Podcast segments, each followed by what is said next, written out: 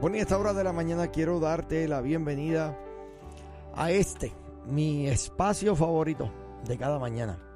Una gran bendición y oportunidad la que el Señor nos regala de poder eh, escudriñar su palabra, de poder escuchar el consejo del Señor para con nuestras vidas en esta hora. Y quisiera leer en 2 de Corintios capítulo número 3, versos del 4 al 6. Segunda de Corintios capítulo 3 versos 4 al 6 lee de la siguiente forma. Y tal confianza tenemos mediante Cristo para con Dios. No que seamos competentes por nosotros mismos para pensar algo como de nosotros mismos, sino que nuestra competencia proviene de Dios, el cual asimismo nos hizo ministros competentes de un nuevo pacto, no de la letra, sino del espíritu, porque la letra mata, mas el espíritu vivifica. Quiero hacer énfasis en el día de hoy, en las palabras que hace el apóstol Pablo acerca del hecho de que nos han hecho ministros competentes de este nuevo pacto. El hecho de que Él eh, está haciendo una declaración muy interesante. Él habla de la confianza que tenemos nosotros eh, gracias al sacrificio de Jesucristo para con Dios. O sea, de la confianza que tenemos gracias a Cristo y su sacrificio ahora podemos entrar, como dice la palabra, confiadamente. Confiar en Dios es fácil cuando eh, la vida es buena o cuando nos sentimos competentes. El apóstol Pablo dijo, nuestra suficiencia es de Dios. Si el Señor nos llama a hacer algo que parece imposible, o irrazonable. No sé a cuántos le ha pasado de ustedes. El Señor te pone en una posición en donde sientes que no puedes eh, cumplirla porque está fuera de tus capacidades. No sé si, si, en algún momento eh, te han dado un trabajo que tú sabes que a lo mejor no estás preparado, preparada, pero por alguna razón el Señor te puso en alto. Sabes, Él nos va a equipar para lo que sea que Él ponga delante de nosotros.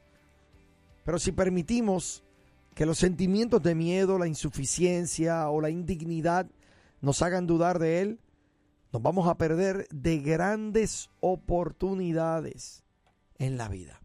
Así que lo primero eh, que quiero destacar y que habla el apóstol Pablo aquí es que tenemos confianza mediante Cristo para con Dios y luego Él se pone en su lugar. No que seamos nosotros competentes por nosotros mismos, sino que nuestra competencia proviene de Dios. O sea, todo lo que yo soy y cómo me muevo, lo que hablo, está basado en el hecho de que Cristo está morando en mi corazón.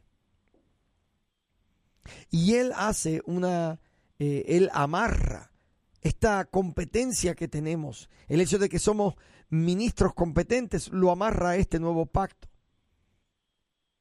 Él dice, eh, el cual asimismo, o sea, Dios nos hizo ministros competentes, oiga bien, de un nuevo pacto. Y luego lo aclara, no de la letra, sino del espíritu. Esa palabra letra, muchas veces la gente ha confundido este texto, porque luego el apóstol Pablo dice, porque la letra mata, mas el espíritu vivifica. Y piensan que la letra tiene que ver con los diferentes libros. Escuchaba yo a una persona en una ocasión decirlo, ¿ves? No se puede leer tanto libro, no se puede leer tanta Biblia porque la letra mata, confundiendo en sí lo que Pablo quiso decir.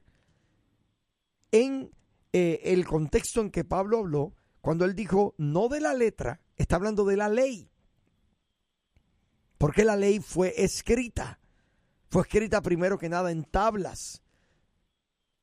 La ley fue escrita y se le conoce como la letra. Y el viejo pacto estaba basado en la ley, en la letra que había sido escrita, donde estaban todas las normas, las prohibiciones, las normas ceremoniales del pueblo de Israel para poder eh, mantener paz con su Dios.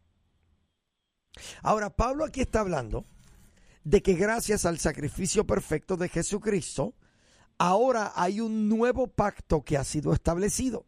Y dice que usted y yo hemos sido constituidos, hemos sido hechos ministros competentes de este nuevo pacto.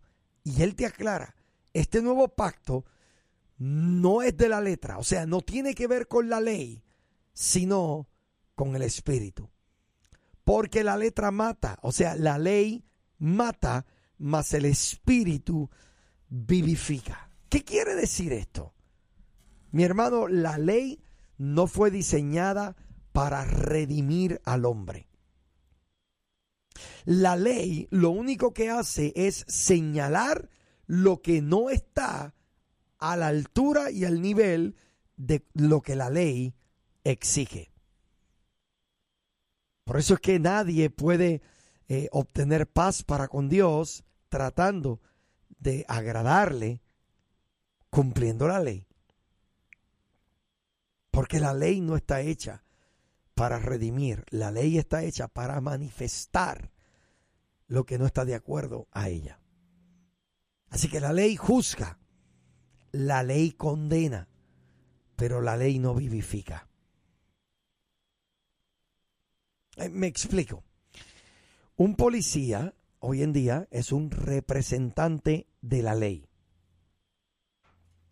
Cuando un policía te detiene, cuando tú ves las luces detrás de ti en tu auto que te están siguiendo, ya tú sabes que infringiste la ley, algo hiciste, que tienes a la ley detrás de ti. Y cuando el policía te detiene, usualmente te va a informar de cuál fue la ley que rompiste.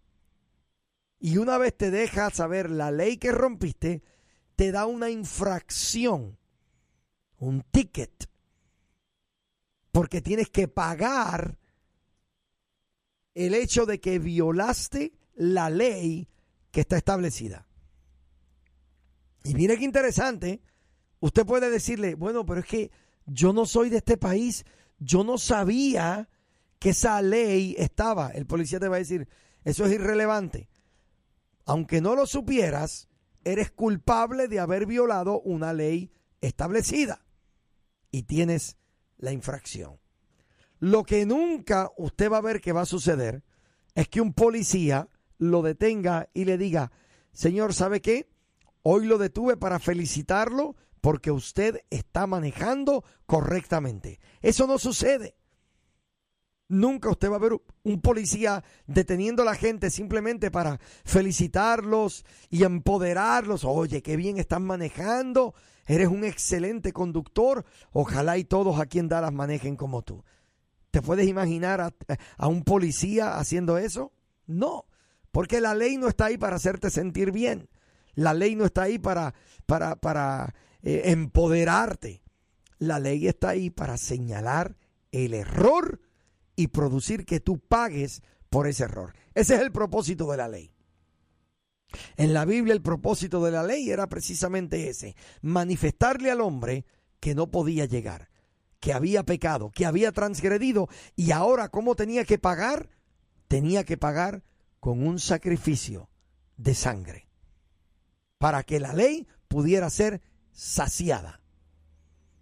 Ese era el pacto que estaba existente, latente en ese tiempo. Pero una vez vino Cristo, Él vino a cumplir con toda la ley por ti y por mí. Él se convirtió en nuestro representante.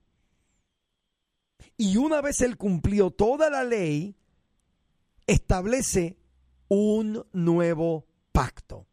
Y este pacto no tiene caducidad, no tiene fecha de expiración. Este pacto se le conoce como el pacto eterno, porque todos los pactos hasta Jesucristo fueron violados, violentados, transgredidos por el hombre. Pero en esta ocasión, al ponerse Jesucristo como el Cordero Inmolado de Dios y convertirse en nuestro representante, por cuanto Él vivió una vida perfecta, el pacto fue saciado de manera perfecta de una vez y para siempre por Jesucristo. Así que ya ese pacto es un pacto viejo que no tiene ningún tipo de efecto contra ti porque hoy tú entras en la presencia del Padre por medio del sacrificio perfecto de Jesucristo. Ese es el nuevo pacto. Esa es la verdad presente. No entiendo cómo todavía muchos de nosotros eh, nos hayamos tratando de vivir nuestras vidas bajo los preceptos y conceptos de un pacto que ya no tiene vigencia. Si estamos en Cristo, ¿qué hacemos nosotros? Tratando de satisfacer la justicia de Dios con nuestras acciones con nuestras obras. La Biblia dice que esto no es por obras para que nadie se gloríe. Esto es un pacto completamente de gracia. Y nosotros hoy en día se nos ha llamado a ser ministros competentes de este nuevo pacto, no de la ley, sino del Espíritu, porque la ley mata. Nadie se siente bien con la ley. Usted no puede ver. Usted ha visto las personas religiosas que siempre están tratando de cumplir con la ley. Nunca están satisfechos porque siempre sienten que todavía les falta algo. Todavía no han cumplido. Todavía tienen que seguir haciendo, haciendo, haciendo, haciendo. Es una sed interminable, inagotable por querer seguir haciendo obras porque la ley no redime a nadie. Oh, pero su gracia, mi hermano su gracia nos da perfecta paz en el amado. Sabemos que todavía no estamos, eh, no hemos sido perfeccionados en nuestro cuerpo, perfeccionados sí en nuestro espíritu, pero nuestro cuerpo todavía está en este proceso de la santificación. Nuestra mente está siendo renovada a parecerse a la mente de Cristo. Entonces, cuán importante es que usted y yo entendamos que estamos aquí para convertirnos en representantes de este nuevo pacto, que esta verdad presente estamos llamados a manifestarla en todo tiempo y en todo lugar.